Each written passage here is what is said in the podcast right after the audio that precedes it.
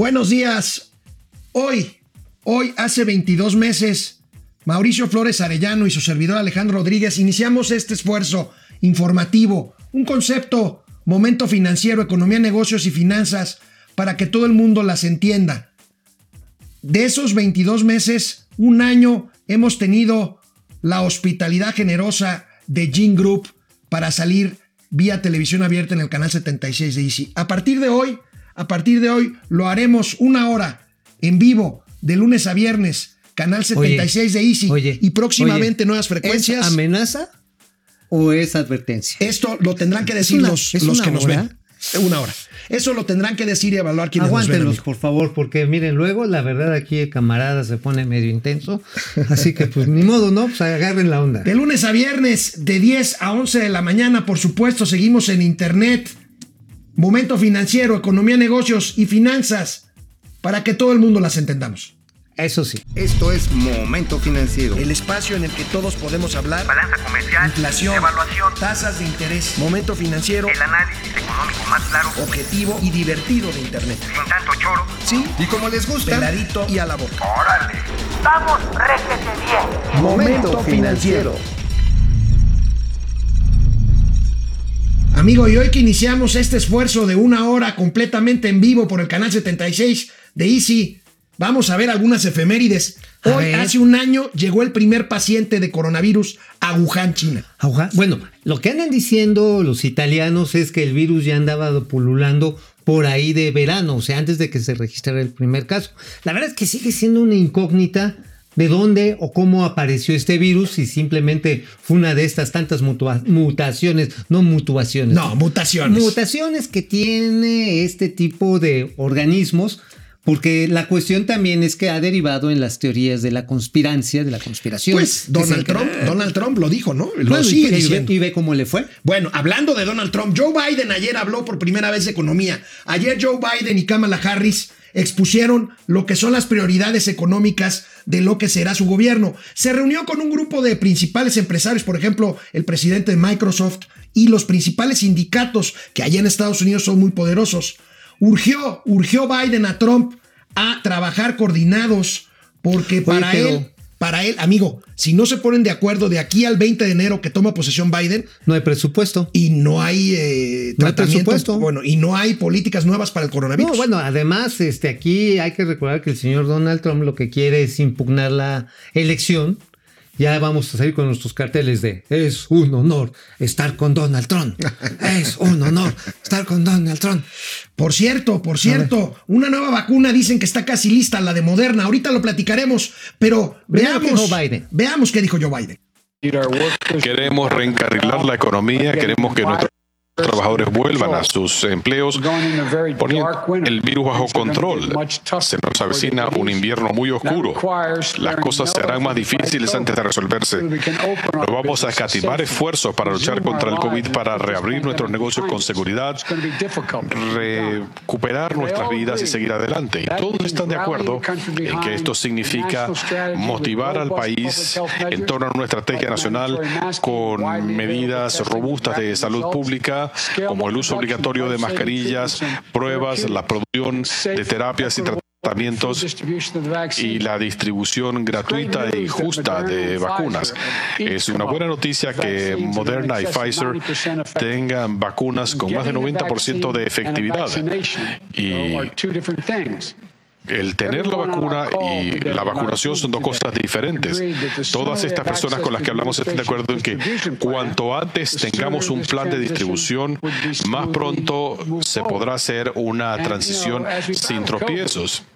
Y a medida que luchamos contra el COVID, tenemos que asegurarnos que las empresas y los trabajadores tengan las herramientas, recursos y lineamientos y normas de seguridad para operar de manera segura. Podemos hacerlo. Podemos unir a republicanos y a demócratas, trabajar con las empresas y los trabajadores para tener esos recursos y para millones de estadounidenses que han perdido sus ingresos. Estamos todos de acuerdo en que podemos responder en forma inmediata esto tiene que ser rápido.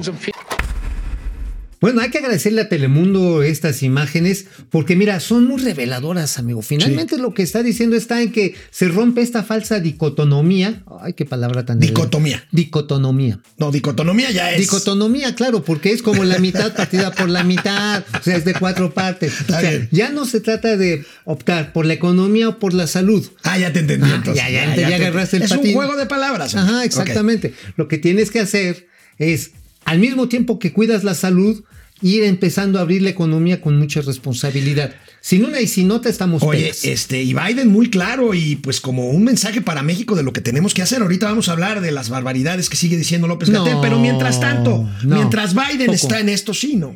Mientras Biden sigue en esto, solo cuatro mandatarios en el mundo no han reconocido A a, Joseph Biden como el presidente electo. Ahí los tenemos, amigo. ¿Quiénes Ahí son? está. Pues primero está Alexander Lukashenko, él es de, De Bielorrusia. Jair Bolsonaro, ya sabemos de dónde es. De Brasil, do Brasil. y Vladimir Putin. Putin, ¿es Putin o Putin? Pues depende, depende con quién se ponga, ¿no? Este, ahora, y pues en ese selecto club está Andrés Manuel López Obrador. Oye, oye, yo tengo la impresión que, este, que está esperando el presidente Andrés Manuel López Obrador que Biden le mande primero unos saludos por su cumpleaños y ya después él reconocerá a Biden. Digo, mínimo, hay que ser Bueno, diplomático. mientras tanto, pues ahí está esta vacuna que ya está probada con un 94% de eficiencia en la última fase de pruebas, la de Moderna. Moderna es una farmacéutica norteamericana. Sí, no es Moderna esta. la de las sopas. No, no, no. No, no, no se equivoque. La de la sopa de letras. No, y también la de varillita, Sí, y sí, sí, sí, tornillito y todas esas cosas. No, no, fíjate que aquí lo interesante está en que sí es una luz al final del túnel. Sin embargo, pues nosotros como país de este, pues de este selecto grupo de, de este, ¿qué iba a decir? De gobiernos duros, a final de cuentas, ¿sabes qué? México no está en la fila para comprar esa vacuna. Bueno, pues mientras tanto, amigo, mientras tanto, Tabasco, Tabasco sigue bajo el Es agua. un Edén. Queremos hacerle una pregunta. Miren, Andrés Manuel López Obrador dijo sorprendentemente, ahorita vamos a ver cómo lo dijo, sorprendentemente que decidió no inundar Villahermosa e inundar las zonas más bajas y pobres del estado. Lo de dijo, ¿no? Tabasco. Digo, no, no, lo no es dijo. invención. Bueno, No es una vamos, invención. no es una invención. Vamos a ver cómo lo dijo y ahorita lanzamos la pregunta. Este río, el Carrizal, es el que pasa por Villahermosa. Se cerró esta compuerta.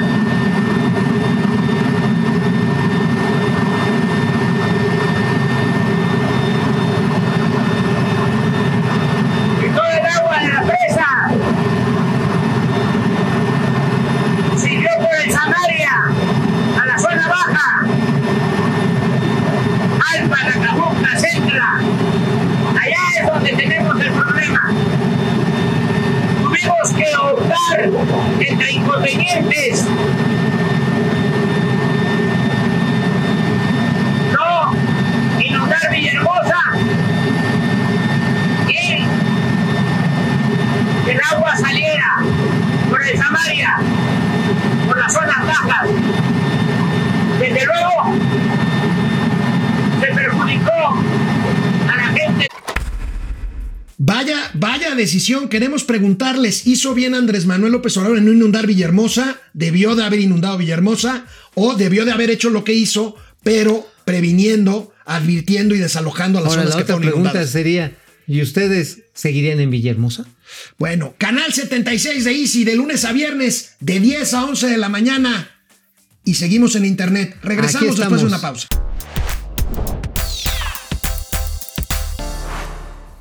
¿Qué decisión? Ahora, de eso se trata gobernar, ¿no, amigo? De tomar decisiones difíciles. Pues sí, no, y además de situaciones complicadas. Digo, una cosa es andar de, ahora sí que, pues como de ajonjolí de todos los moles, de eterno candidato, decir y lo otro. Y el problema de Villahermosa es muy antiguo, no es nuevo. Y desafortunadamente el cambio climático está haciendo estragos que ya se advertían desde, el pues, desde hace 15 años por el Observatorio Mundial del, del Medio Ambiente. Y precisamente lo que ya se advertía era que muchas zonas costeras de América, Literalmente se iban a ir anegando progresivamente conforme cambiara la temperatura y subiera el nivel de los mares. O sea, esto pues es una realidad Ahora, que no se puede negar. Déjame, déjame picarte la cresta. Tú échale, Hay tú. una versión de que en realidad la verdadera razón por la cual Andrés Manuel no quiso inundar Villahermosa es que después de Villahermosa, río abajo, viene la desembocadura al mar, justamente donde está Dos Bocas. Hay, una, hay un audio que está corriendo, ¿no? que está Ah, corriendo y que en realidad la verdadera razón fue no inundar Dos Bocas. Sí, ah, se habla de que hay una esclusa. No es una excusa. Excusas son las Una que- esclusa, es una barrera Una de- barrera que regula el paso de agua cercano a un lugar que se llama Nueva Zelandia.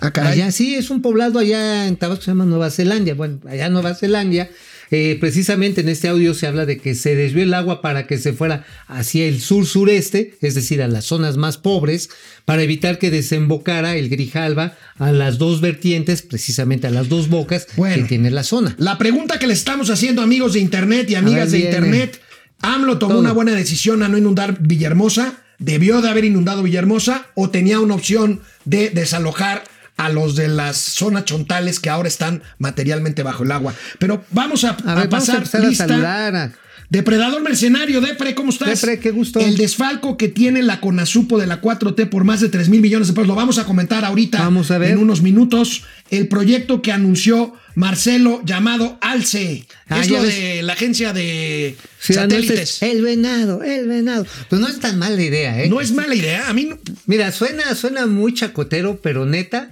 no es tan mala idea. Es, diría yo, de las pocas cosas buenas que quedaron de la pasada administración.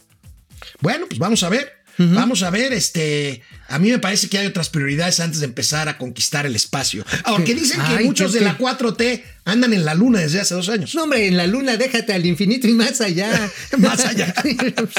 Acá bueno. Gatel, entre otros, ahorita vamos a escuchar, ¿no? Ah, sí, claro, no, él sí está. Bueno, pues qué tal, qué tal amigos y amigas esta declaración del presidente de que decidió inundar las zonas más pobres para no inundar Villahermosa. Ahí tenemos la pregunta, ¿hizo bien? ¿No hizo bien o debió de haberlo hecho, pero previniendo y desalojando a las zonas chontales más bajas de la planicie tabasqueña? Pero mientras tanto, amigo, la directora general de la Comisión Nacional del Agua, Blanca Jiménez, simplemente les envió este mensaje a tus paisanos tabasqueños. ¿Qué ¿Quieres les ver? dijo? ¿Qué, a ver, ¿qué les dijo A doña ver. Blanca? Voy a decir que no se espera que se desborden y tampoco voy a decir que no se van a inundar porque las condiciones de, de, de como ustedes ven, o sea, es, es mejor eh, estar prevenidos, eh, estar conscientes de, de, a dónde, pues ahora sí como diría alguna, eh, por ahí eh, gente del, del, del medio eh, pues de- del medio del de ustedes de los medios que decían pues aquí les tocó vivir. Entonces hay que aprender a vivir con lo que hay.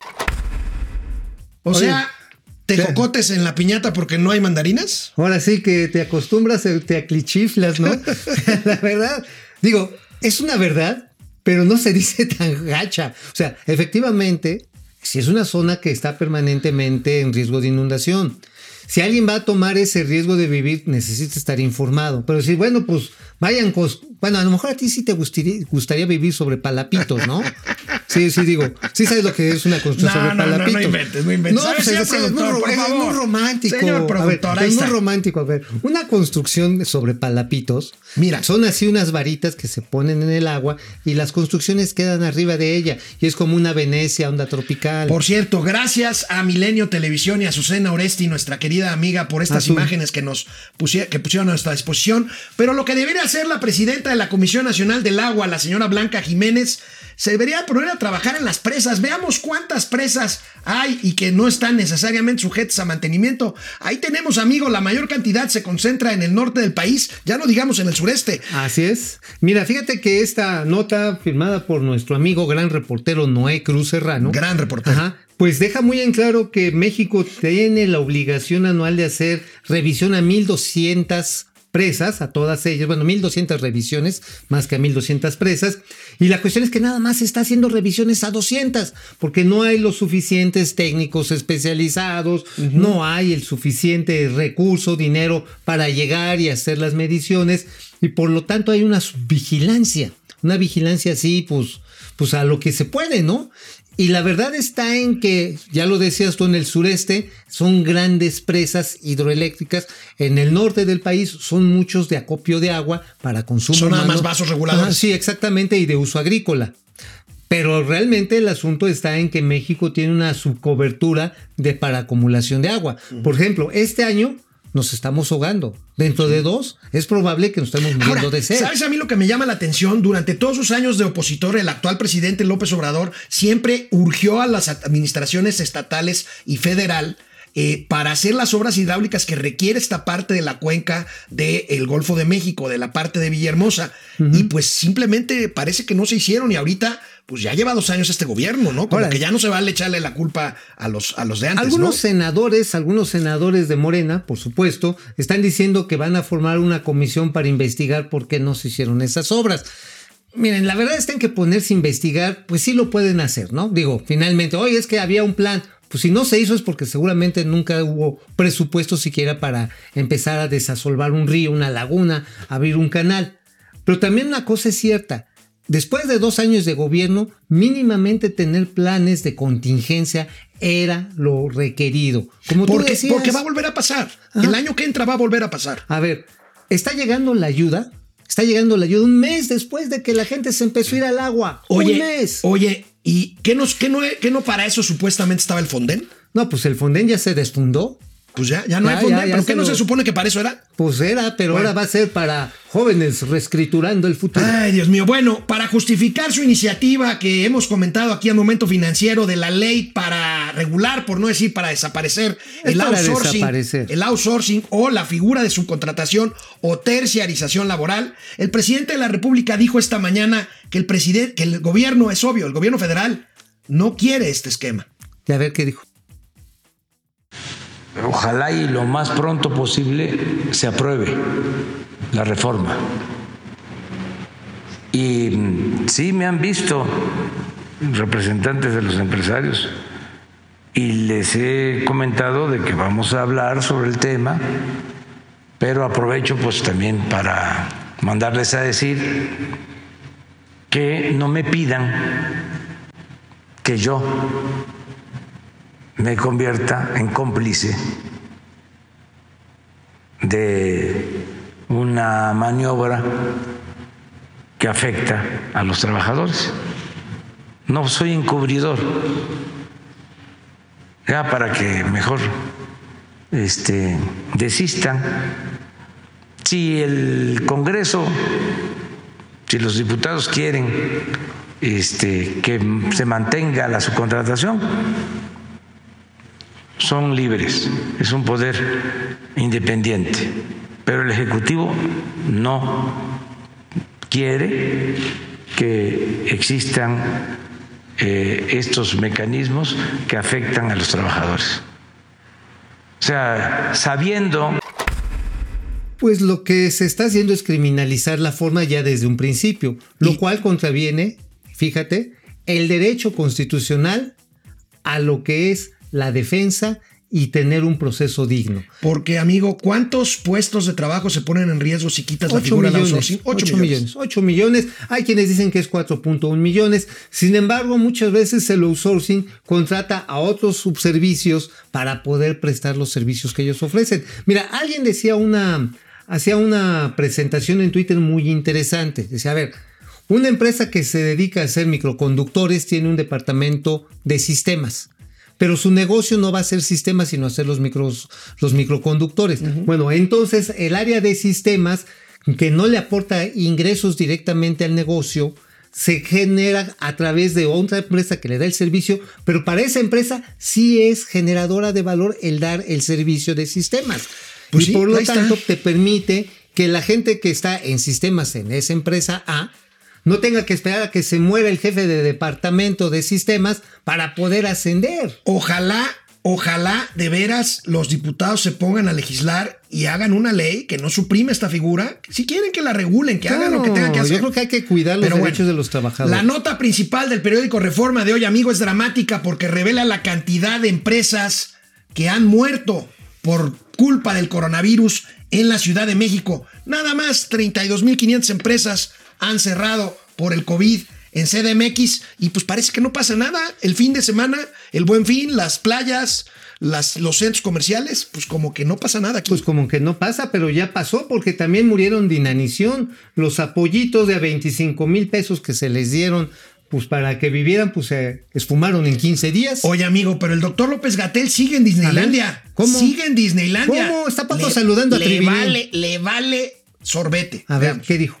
Y decirlo transparentemente. Si esto se simplifica, se trivializa a un número que aparezca en las primeras planas como cifra récord, con el propósito de quizá llamar la atención, quizá ganar más de la venta de los periódicos o de lo que le pueden cobrar a los eh, que se anuncian en su medio, si ese es el propósito, pues síganlo haciendo.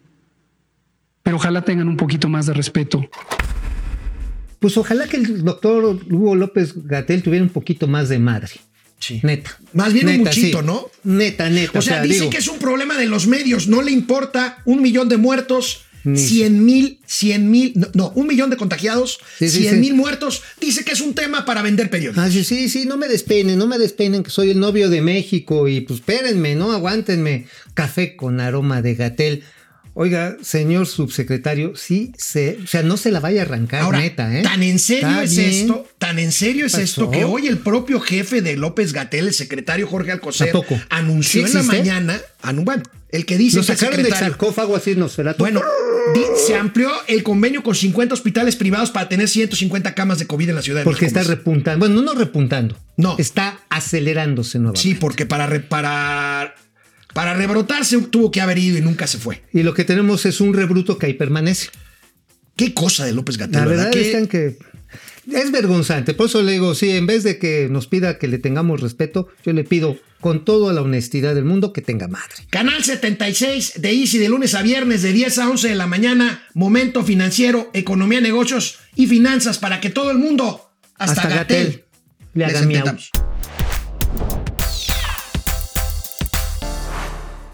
Estamos aquí en internet, seguimos. Fidel Reyes Morales, buen día. Fidel. Hermano Vicente, wow, una gran noticia. Si te refieres a la hora completa, muchas gracias, hermano Vicente. Gracias. Hasta Nuevo León.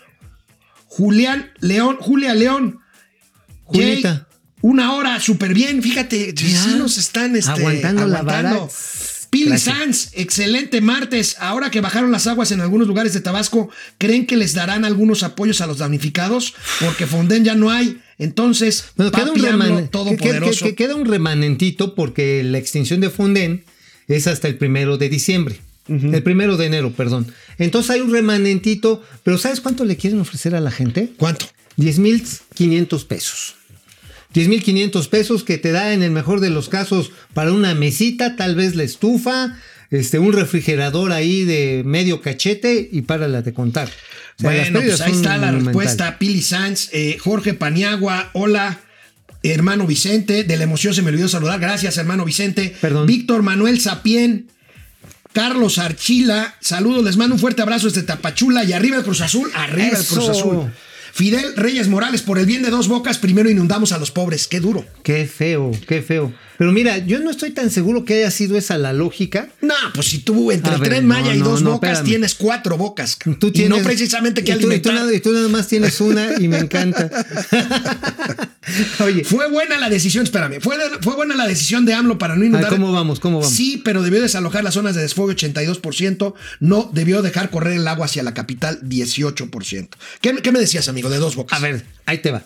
Efectivamente, si lo hubieran dejado ir sobre el Grijalva, tenía una ventaja, si hubiera podido desfogar sin muchos problemas. Y no por todas las obras que se estaban construyendo en esa zona, sino porque ahorita las corrientes marinas hubieran permitido el desalojo sin problema del río Grijalva hacia el Golfo de México. No hubiera habido tanto problema. A diferencia del 2007, que había marea en contra y que impedía, hizo un tapón y se inundó toda la zona. Tú ya no puedes desfogar ni aunque te abran las compuertas, ¿verdad? Bueno, tú sí lo sigues desfogando, ¿eh? Vieras, te dicen el desfogador nocturno. Bueno, vamos a regresar, queridos amigos. Ahorita en el siguiente corte seguimos leyendo, seguimos leyendo sus comentarios. Estamos ya completamente en vivo en el canal 76 de Easy, lo cual nos da mucho gusto, pero aquí seguimos. Aquí seguimos en internet, aquí seguimos en internet con esta pregunta que espero que sigan conectando ahorita. Oye, ¿sí me vas a desfogar? Pero pues como nos reclama nuestra audiencia, no todos son malas noticias. Una noticia buena que Mauricio Flores se va a dar vuelo porque él sabe mucho del campo mexicano. Ayer, con datos del Banco de México, la Secretaría de Agricultura y Desarrollo Rural afirmó y, e informó del superávit en la balanza comercial de productos agroalimentarios de México.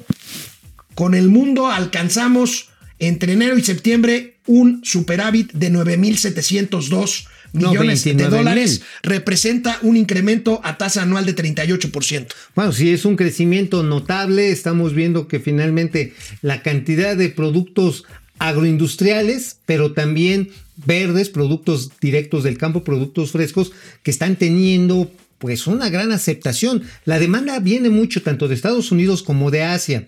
Frutas frescas, pero sabes, sobre todo, ¿sabes cuál es la principal agroexportación de México?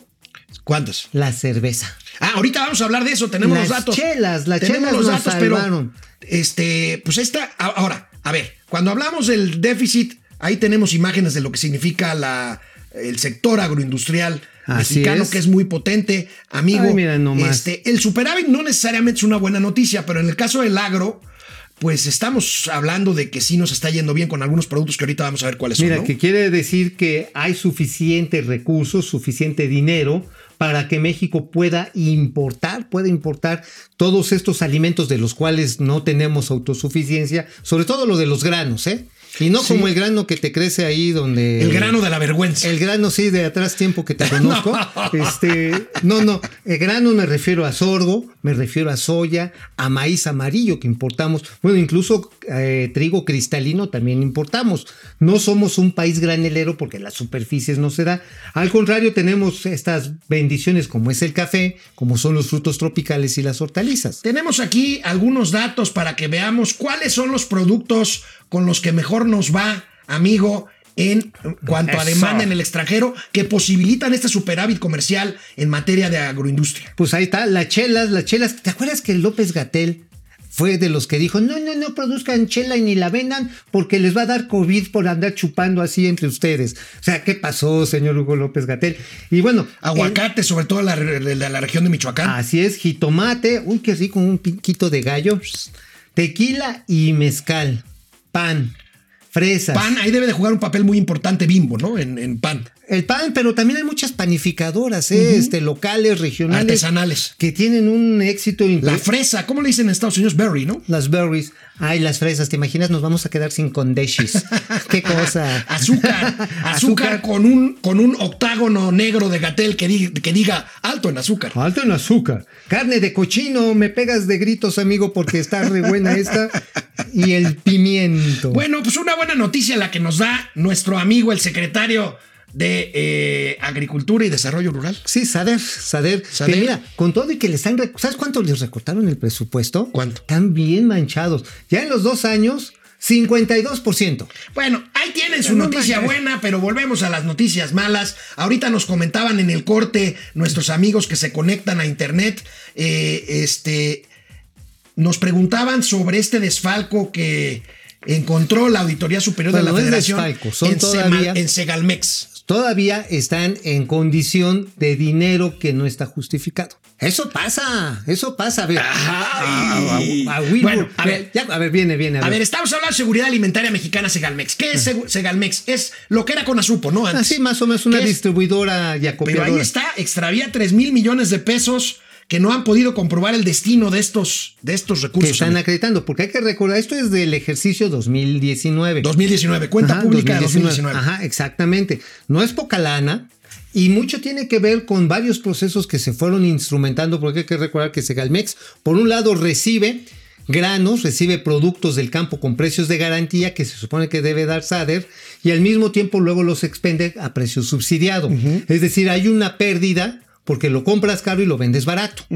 Y esas pérdidas son las que no han podido acreditar. Ahora, a Segalmex le empezaron a meter en los puntos de venta, pues una shineadita, en algunos casos hasta lectores de tarjetas de débito, y de- este, porque muchos apoyos llegan en tu tarjetita esta de, De bienestar. del bienestar, pues no llegas con el dinero en efectivo.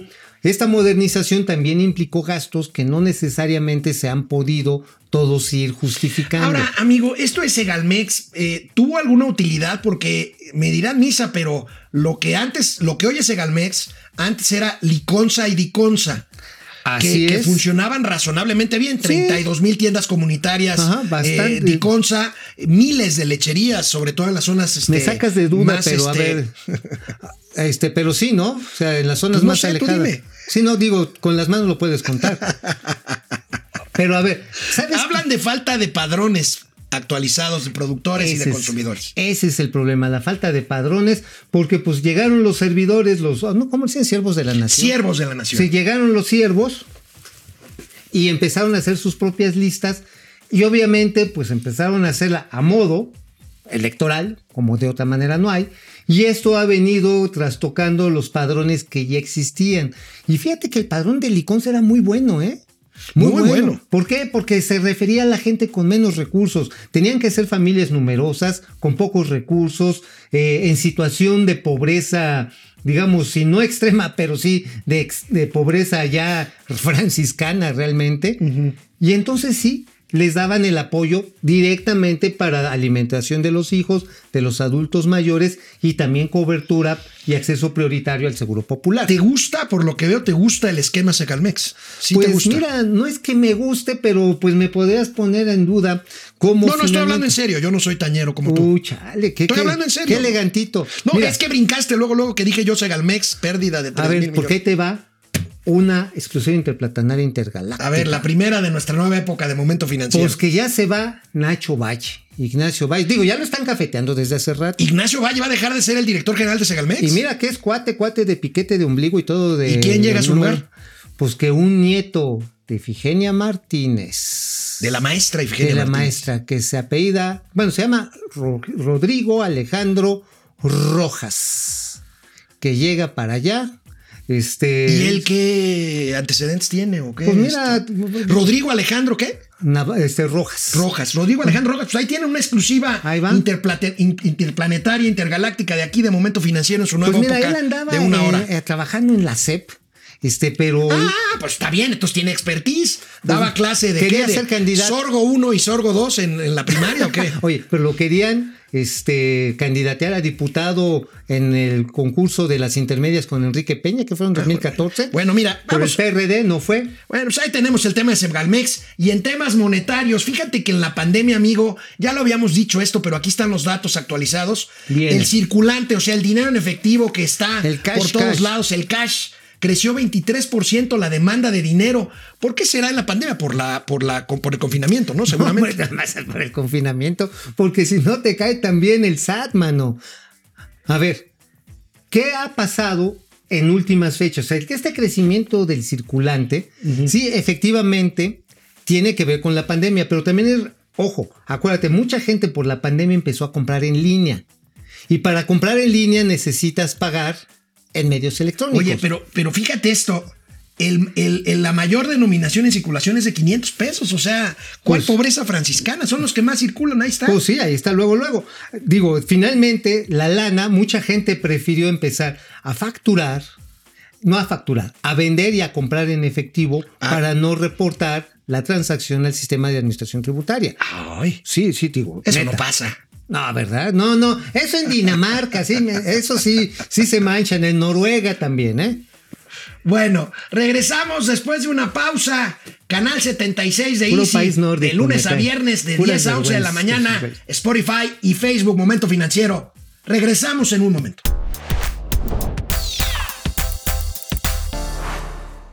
Aquí estamos, amigos y amigas de Internet. Fue buena la decisión de AMLO para no inundar Villahermosa. ¿Qué dice? ¿Qué Ahí dice la tenemos, raza? sí, pero debió desalojar las zonas de desfogue. 63% ya bajó. No debió dejar correr el agua hacia la capital. 37% de nuestros internautas creen que se debió de haber inundado Villahermosa.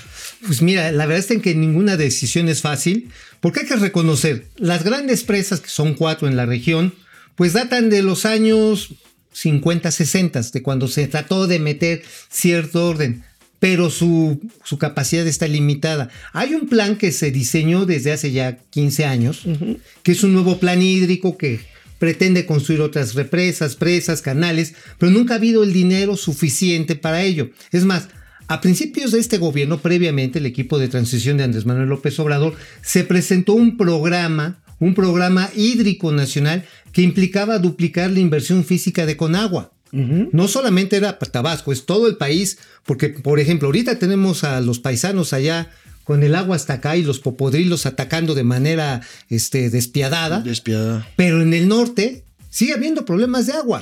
Entonces dicen, a ver, necesitamos invertir para reencauzar ríos, retener el agua y distribuirla. Pero pues no, no se le dio prioridad, No como se le ha no se le ha dado prioridad y- en otros gobiernos. Y, y acuérdense decirlo, ¿eh? cuál es la prioridad del presupuesto 2021. No son este tipo de cosas específicas. No. Son los programas sociales de Los López programas Obrador. sociales Bueno, y algunos proyectos de infraestructura. Así es, algunos, pero no relativos con presas. Bueno, Alejandro Méndez desde Querétaro, Querétaro Rock.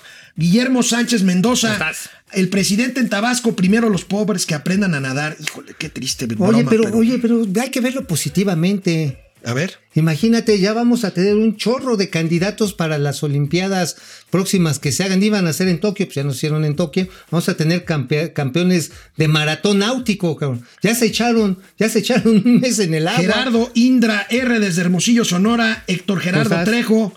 ¿De dónde sacarán los recursos para la reconstrucción de Tabasco? No sé. No, no están Héctor, etiquetados. no están etiquetados. Queda un remanente del Fonden, quiero decir, ¿eh? pero es un remanente así muy. José, muy José Almazán, Pepe. Carlos Ramírez desde Los Ángeles, Rocío Carlos. Hernández. Buen martes, Rocío. Hernando, Héctor, perdón, Héctor Gerardo Trejo, Eli Quinn, el hipócrita está contra los outsourcings y los utiliza para la compra de medicamentos. Pues sí. Pues.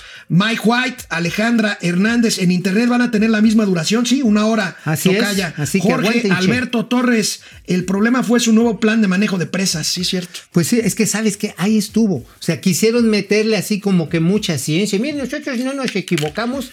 Bueno, amigo, vamos a platicar ahora cómo está el tema de los genéricos en cuanto a medicamentos. Ahorita que está Vaya tan de moda el tema de los medicamentos, bueno, pues una buena, otra buena noticia. Fíjate que la Cofepris, aunque está ahí con el pie de gatel en el cuello, la Cofepris, pero se juntó con el Instituto Mexicano de la Propiedad Industrial, este que dirige nuestro amigo Juan Lozano, y pusieron a disposición una serie de nuevas herramientas. ¿Para qué? Para agilizar la participación de los desarrolladores farmacéuticos en cuanto a genéricos se refiere. Esto Mira, es una buena noticia. Pero mucho. Y es más, ahí les va otra exclusiva interplatanaria intergaláctica. Vamos. Ahí va. Ahora sí venimos con hartas ganas de repartir notas. El pleito entre Hugo López Miau, perdón, Gatel, y este eh, José Alonso Novelo, que es el presidente de la COFEPRIS, está a todo lo que da, ¿eh? Durísimo, durísimo. Y quien va ganando es el señor subsecretario. El señor subsecretario es el que va ganando y todo apunta a que el señor José Novelo va a salir de una manera honrosa, le van a dar pues el chance de que se vaya a una candidatura, yo me imagino plurinominal para que no se desgasten campañas para la siguiente legislatura. Y Gatel se va a quedar. Sí, porque la COFEPRIS, acuérdate que ya salió un decreto con el cual hacen a la COFEPRIS, hágase un lado, Le quitan la autonomía que debe de tener un organismo de este tipo. Ajá, y se la pasan, cuando menos en la compra de medicamentos, toda la responsabilidad de coordinarlo al quien sabe, junto con, este, con la subsecretaría de salud. Pero amigo, veamos lo que dijo Juan Lozano, el director general del Instituto Mexicano de la, Producción, de la Protección Industrial, el que maneja las patentes, pues, y los ¿qué derechos dijo? de autor. Termina la vigencia de una patente y pasan meses, semanas, acaso años, para que esa patente sea sustituida por un genérico. Y eso constituye una tragedia nacional. ¿Por qué? Porque cada día que pasa después del vencimiento de una patente, que en el mercado no hay un genérico, se retrasa la posibilidad para que las personas que hacen gasto de bolsillo para comprar medicamentos tengan acceso a ellos de manera más económica. Se retrasa la posibilidad para que las instituciones gubernamentales puedan adquirir esos medicamentos a mejores precios.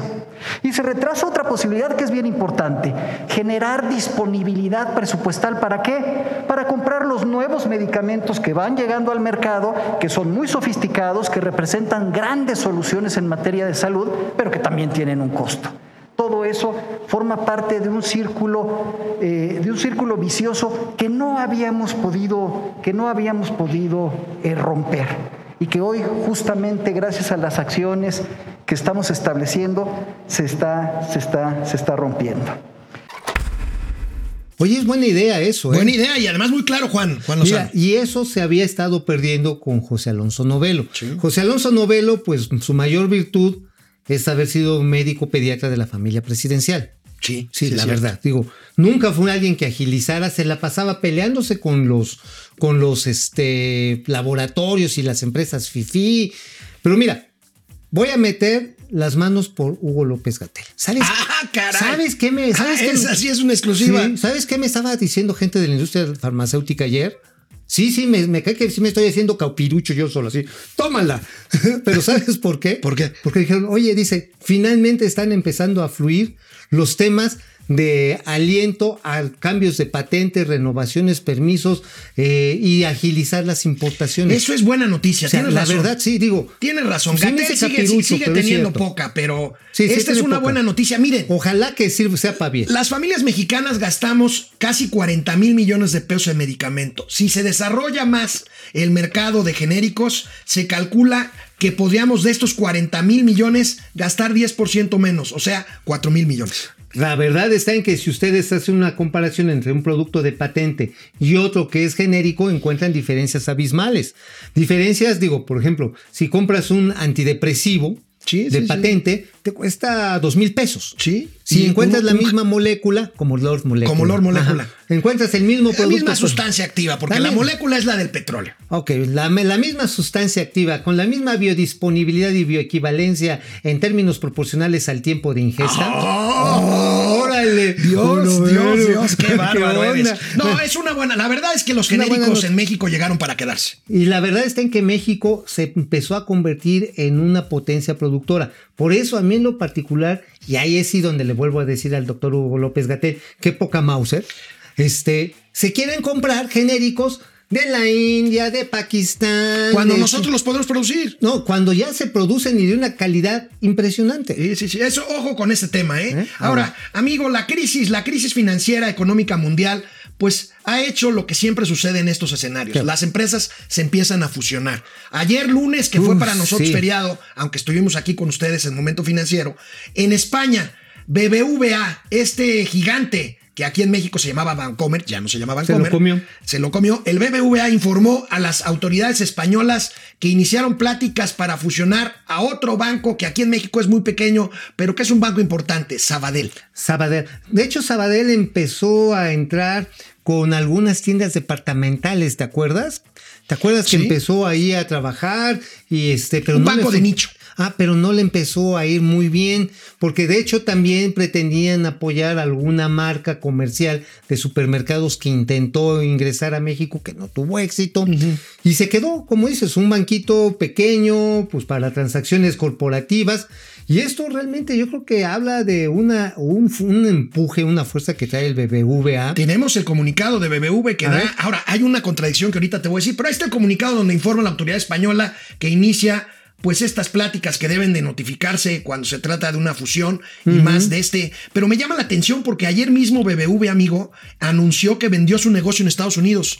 Lo vendió muy bien, 11.600 millones de dólares. ahí nomás. nomás. Se capitaliza cañón este BBV. Hay que decir que el mercado mexicano para BBV es el principal fuera de España. Es como el 38% de todo su mercado global. Ahora, tam- también digo, los amigos del BBV me van a perdonar, pero me van a ir disculpando.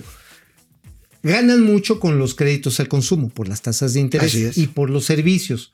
Realmente donde todavía les hace falta un chorro es en el crédito empresarial y de riesgo.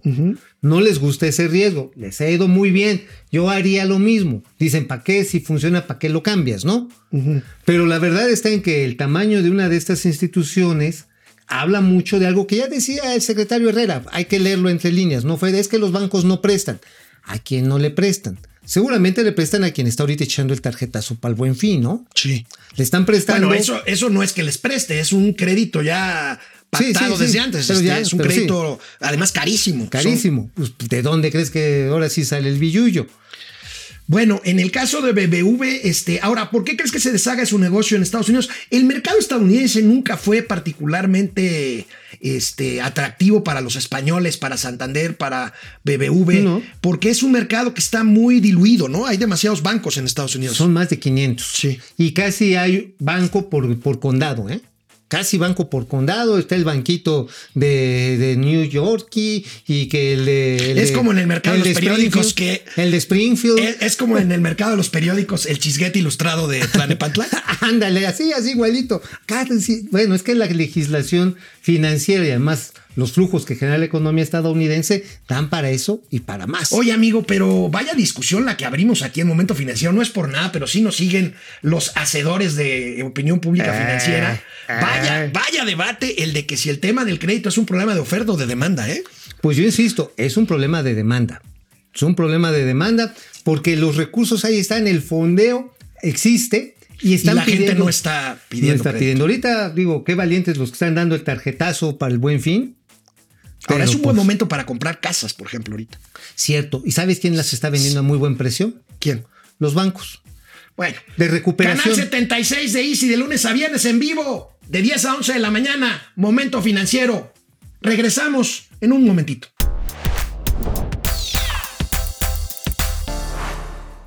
Bueno, pues aquí estamos, amigos y amigas de Internet.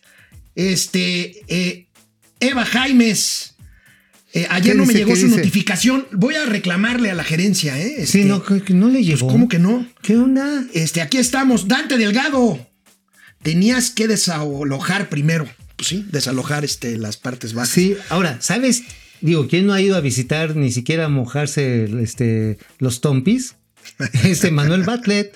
Manuel Bartlett, no, Manuel lo echan a patadas. Se lo echan a los pejerragatos. Ahora, la gente, la gente tabasqueña está enojada con su paisano, el presidente, ¿no? Mucho, mucho, mucho. Yo que anduve ahí Hace este fin de semana, sí, realmente, híjoles, es dramático lo que ves. Sí, man. Dramático lo que ves, Por cierto, ¿vieron el video? ¿Vieron el video de un marino que rescató a un can, a un perrito ahí de las Oh. aguas de. Ah, ya, ya lo reclutaron, va a ser este como la perrita Frida. lo, van a, pero- lo van a entrenar oye, para pero ¿qué nombre le van a poner? Yo ya estuve escuchando algunas propuestas y a mí me encantó. ¿Por qué no proponemos que le llamen Doña Austeridad Republicana a ese perrito? Está Mira, flaquito. no, mira, yo creo que es perro de rescate para devolverle al pueblo lo robado. Sería el perre de perro. El perre de perro. El perre de el perro. perre de perro. Bueno, el perre de perro. Está bien. El perro. Juan Ramón, no. Ari Loe, Fernando Antunes, Enrique Herdes. Felicidades, muchas gracias. Paco García, Gracias. excelente noticia. Gracias de verdad por aguantarnos. Felicidades, Freo Rui. Se los agradecemos Zulema, muchísimo. Ojeda, una hora muy bien, gracias, de veras. Gracias, de veras, ahí estamos echándole ganas. Yasmín VV. Estaca y Videgaray financieros. Una hora, ¿qué es esto? ¿Suecia? Pues no, ¿cuál Suecia? Esto es, como dirías, el chisguete ilustrado de Tlanepantla. Javier Piñón, felicidades por la hora, por ustedes y por nosotros. Gracias, de verdad. Ahora sí vamos a ser puntuales, pues sí. Sí, sí, Eh, oye, eh, oye, pero sí, ciertamente vamos a hacer una hora de pasquín inmundo. Una hora de Pasquín Inmundo. Leti Velázquez, Guillermo Jiménez Rojas, eh, Fer Rangel. ¿Cuánto va a costar cada cambio de gobierno en la indemnizar a toda la gente que tiene el gobierno en outsourcing? Es una Bueno, es buena, es- qué, buen- qué buena pregunta. Es una eh. buena pregunta porque en todas las dependencias, es más, hoy tú llegas a la Secretaría de Gobernación y al poli que tienen ahí de, este, de seguridad pública, no es seguridad pública, sino auxiliar industrial, es outsourcing. Jorge Alberto Torres, habrá comerciales. Si nos ves en la tele abierta en el canal 76 de ICC, si no, aquí nos quedamos en estos tres minutos de comerciales. Aquí seguimos. Y bueno, pues ahorita regresamos. No sé. los comerciales están buenos. Duro con las inundaciones contra Mao, defensor de dos bocas. Chale, a ver. Alguien liga al easy, de Mauricio que son palafitos. Ándale, ya te. Pala- ah, no, es que tú conoces los palapitos. Regresamos. Bueno, amigos y amigas de Momento Financiero, y como tenemos que llenar una hora de tiempo, no, no es cierto, no es para llenar. Ay, Yo creo que es una buena ¿qué pasó? oportunidad. ¿Qué pasó? Abrimos hoy una sección de qué escribimos hoy. Mauricio Flores tiene una columna de lunes a viernes. Yo nada más tengo una columna los lunes. Pero bueno, aquí es la única forma que va a desquitar el sueldo Mauricio Flores. A ver. Abrimos hoy esta sección. ¿Qué escribimos hoy?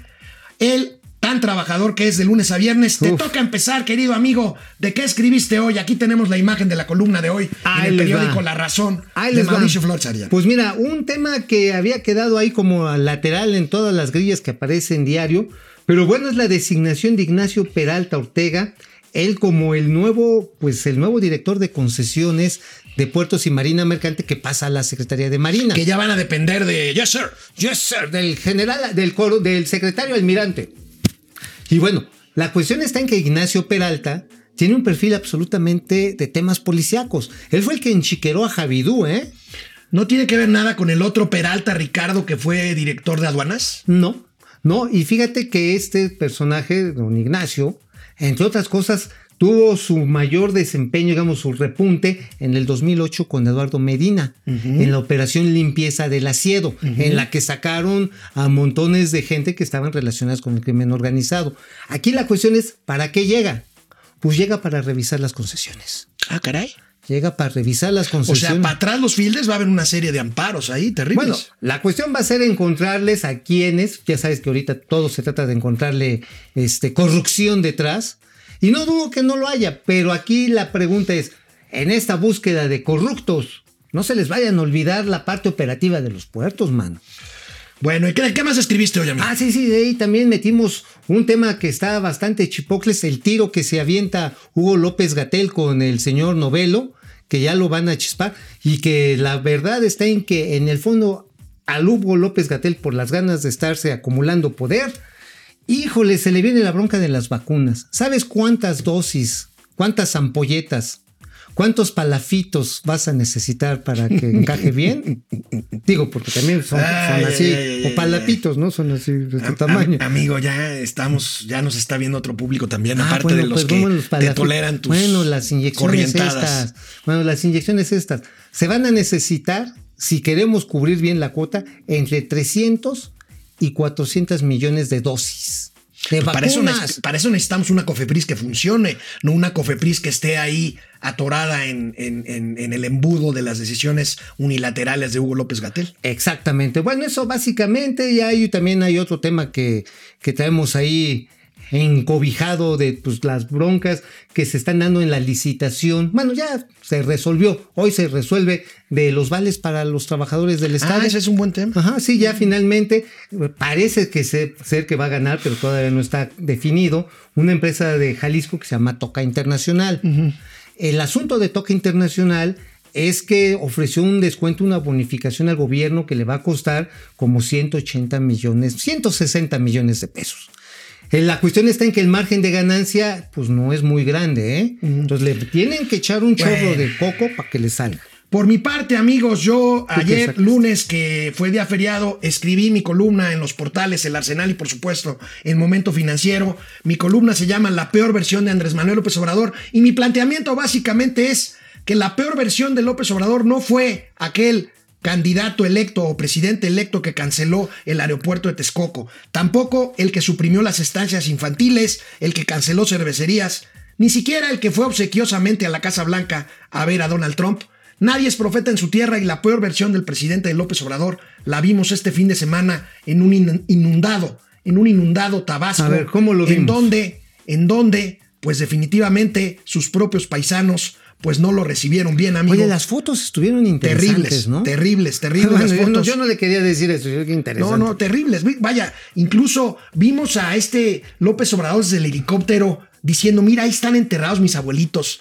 Cuando abajo la gente se está ahogando, amigo. O sea, la verdad es que cero empatía. Bueno, es que- Luego, una toma cerrada donde no se veía a la gente que le estaba aplaudiendo.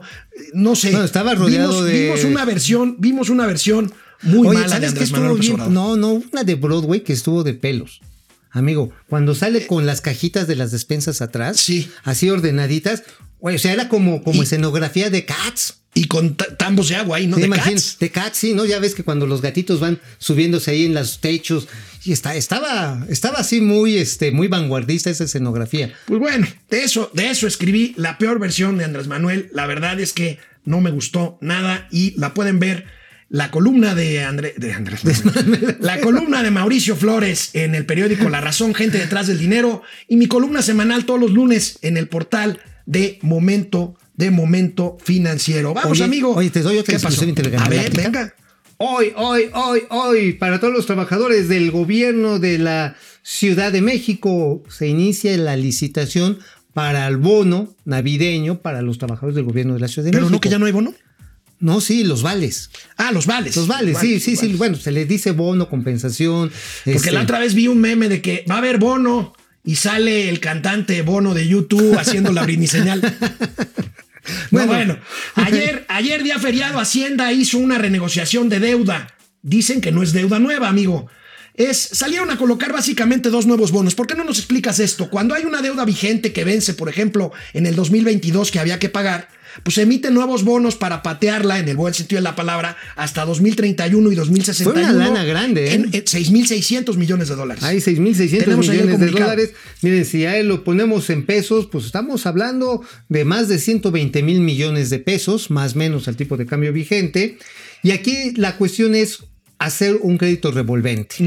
Es básicamente eso, se va a ver. Ahora, no es deuda nueva, ¿verdad? No, no, está redocumentando. tenemos el, documento, tenemos el comunicado, de la Secretaría Ahí, ahí está, es, un es una redocumentación, como le dicen, un refinanciamiento, lo cual le permite pues el respiro de no tener que liquidar. En 2022 el 75% de lo que había que pagar. Lo cual es una medida, yo diría, muy prudente. O sea, a ver, Tú sabes que las cosas, tu recaudación anda como del perro, que la recuperación así en forma de palomita, pues ya más bien parece norma de, en forma de, de sopilote.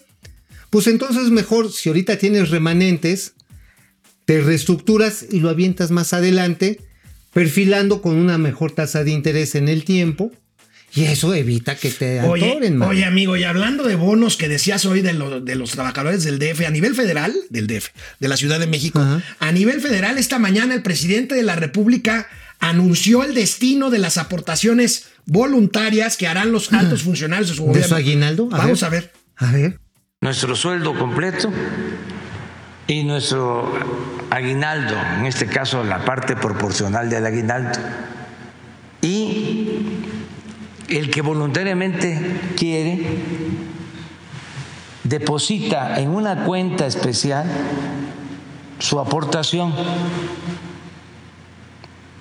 Ya pronto vamos a dar a conocer cuánto se ha recaudado y les adelanto que ese dinero, que son como 80, 100 millones de pesos, se van a destinar a la compra de ambulancias, del dinero que nosotros, los funcionarios de alto nivel, estamos voluntariamente eh, aportando.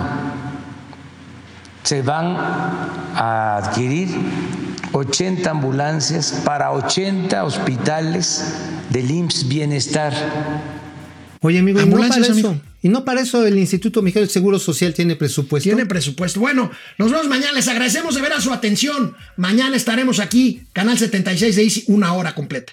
Vamos, réjete bien. Momento financiero.